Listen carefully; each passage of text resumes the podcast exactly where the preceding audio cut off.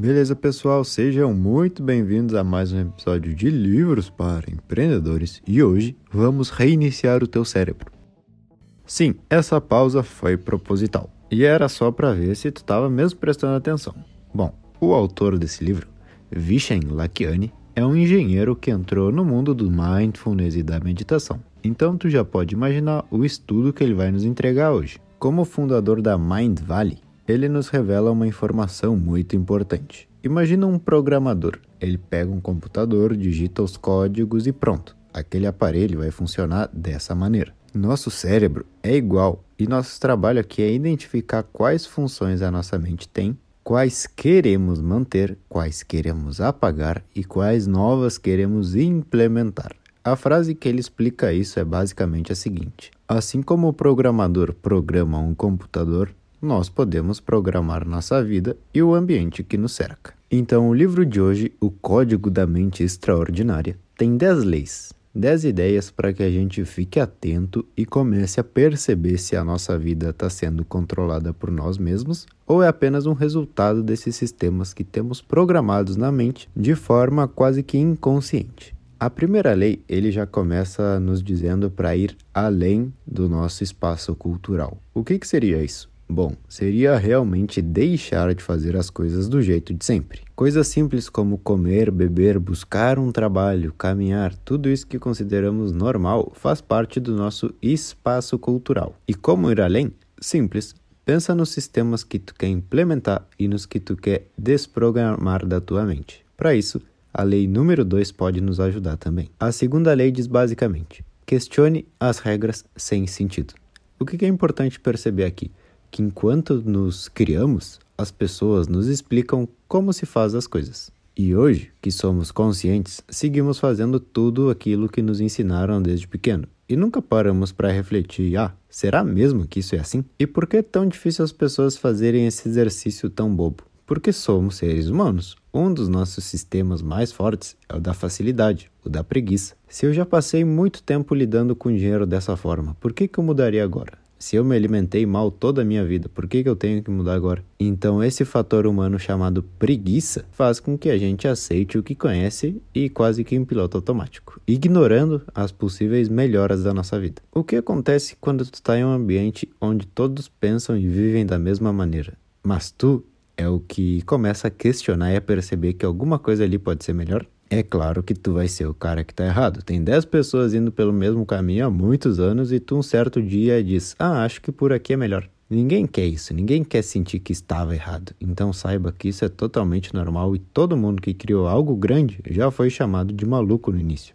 Aqui o autor fala um pouco do Steve Jobs. Quando ele começou, ele era esse cara louco, mas depois que as pessoas usam o produto dele e viram que ele estava certo, tudo mudou. E agora de louco ele passou a ser um gênio. Inclusive tem uma frase dele aqui que eu gosto muito, onde ele, Jobs, diz basicamente: a vida pode ser muito mais interessante quando tu percebe isso. Tudo aquilo que te rodeia e você chama de vida foi criado por alguém que não é mais inteligente do que você. São frases como essa e pessoas como essa que o autor nos incentiva a questionar o porquê fazemos o que fazemos. Talvez tu já nasceu e essas grandes marcas existiam há anos, mas um dia tudo teve que ser criado. E tu aí que está me ouvindo do outro lado, também pode criar qualquer coisa que vier na tua cabeça. Só tem que começar. Agora na terceira lei, vamos ver o que, que é isso que ele chama de engenharia da consciência. Como ele se formou em engenharia, é um cara bastante literal e racional. Então, para ele, as coisas são como são e ponto final. Ele diz que o nosso cérebro é dividido entre software e o hardware. É como se fosse um computador. Nesse caso da consciência, ele diz que o hardware são nossas crenças, sobre a realidade, aquilo que a gente acredita, e o nosso software representa os nossos hábitos. Então, de um lado temos tudo aquilo que acreditamos e do outro lado temos tudo aquilo que fazemos diariamente. O desenvolvimento pessoal e a expansão da consciência acontecem em que momento? Quando atualizamos esses sistemas e percebemos o que é bom e nos leva onde queremos e o que não é bom e pode nos levar a um caminho no qual não queremos. Visto isso, passamos aos modelos 4 e 5 no qual ele fala sobre essa mesma atualização. Então, a lei número 4 é essa de reescrever modelos de realidade, e a lei número 5 é sobre melhorar nossos sistemas de vida. Aqui é realmente um pouco mais sobre essa ideia de como a nossa mente acaba influenciando nossas vidas e nossos resultados, Então, por exemplo, pega a tua rotina e de forma humilde e real tenta encontrar uma forma de melhorar ela para esse exato momento. Por que de forma humilde e real? Porque é assim que tudo começa. Tu não pode dizer, bom, vou mudar minha rotina porque o Thomas lá do podcast dos livros falou e agora minha rotina vai ser acordar, pegar minha Ferrari e ir pro porto, onde vou passar o dia todo de barco. Não, claro que não.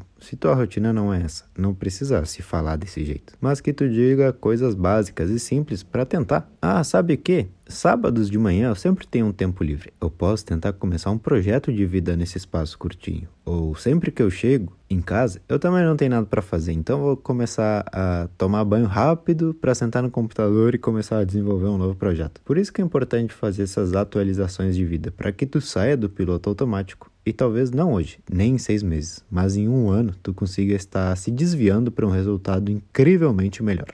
Essas primeiras leis foram mais ligadas a conceitos da informática, mas pode ter certeza que já deu. Agora começamos outro mundo. Na sexta lei ele fala sobre duplicar a nossa realidade. O que, que isso quer dizer? Essa é uma habilidade onde tu consegue ser feliz no presente, mesmo que tu tenha um objetivo a longo prazo. É um estado muito bom. Tu tá contente com tudo, mas ainda tem planos e metas nas quais tu quer atingir e te motiva a seguir em frente. Como saber quando eu cheguei nesse nível? A sensação é única. Tu vai sentir como que todo o teu entorno gira a teu favor. As pessoas, oportunidades. Parece que a vida realmente virou magia e tudo dá certo. Tu vai gostar, eu tenho certeza. No fim das contas, o autor fala muito sobre a vida, sobre o bonito ser mesmo o caminho, viver tantas coisas, desafios, diversões, tudo isso faz parte da vida e tudo isso é o que vale a pena realmente. Bom, e agora, pessoal, eu já li muitos livros, mas essa lei número 7 é demais. Eu pensava em alguma coisa assim sobre mim mesmo, mas isso aqui o cara explicou muito bem. Primeiro que ele inventou uma palavra. E que palavra é essa? É a felicíplina. Basicamente, a felicíplina é a disciplina da felicidade diária. Uma vez eu li que a felicidade é o conjunto de dias felizes. E essa palavra nos mostra que se tu se forçar de uma boa maneira a ser feliz todos os dias, colocando disciplina nisso, depois de um tempo tu se acostuma e acaba sendo feliz de verdade. Aprenda a ser feliz todos os dias da tua vida, não quando acontece algo ou quando tu ganha alguma coisa. Não, não importa o que acontece. Seja feliz todos os dias. Essa é a felicíplina. Agora a lei número 8. Para o autor, assim como é importante ser feliz hoje, também é importante ter uma visão a longo prazo. Então essa lei fala sobre isso, sobre metas, sonhos e viver com essa fé em cima de ti de que as coisas vão dar certo assim como tu imagina. E claro, que tudo isso sirva como uma motivação que te ajuda e te empurra a seguir em frente. Na lei número 9, vamos ver esse conceito de ser inalterável, ou seja, quando tu tá bem contigo mesmo, quando tu é feliz, é difícil que algo tire essa sensação de ti. Quando tu sente que tua felicidade e teu bem-estar estão nas mãos dos outros, quer dizer que tu ainda não se encontrou, tu ainda não tá bem contigo mesmo, tu ainda é um pouquinho infeliz.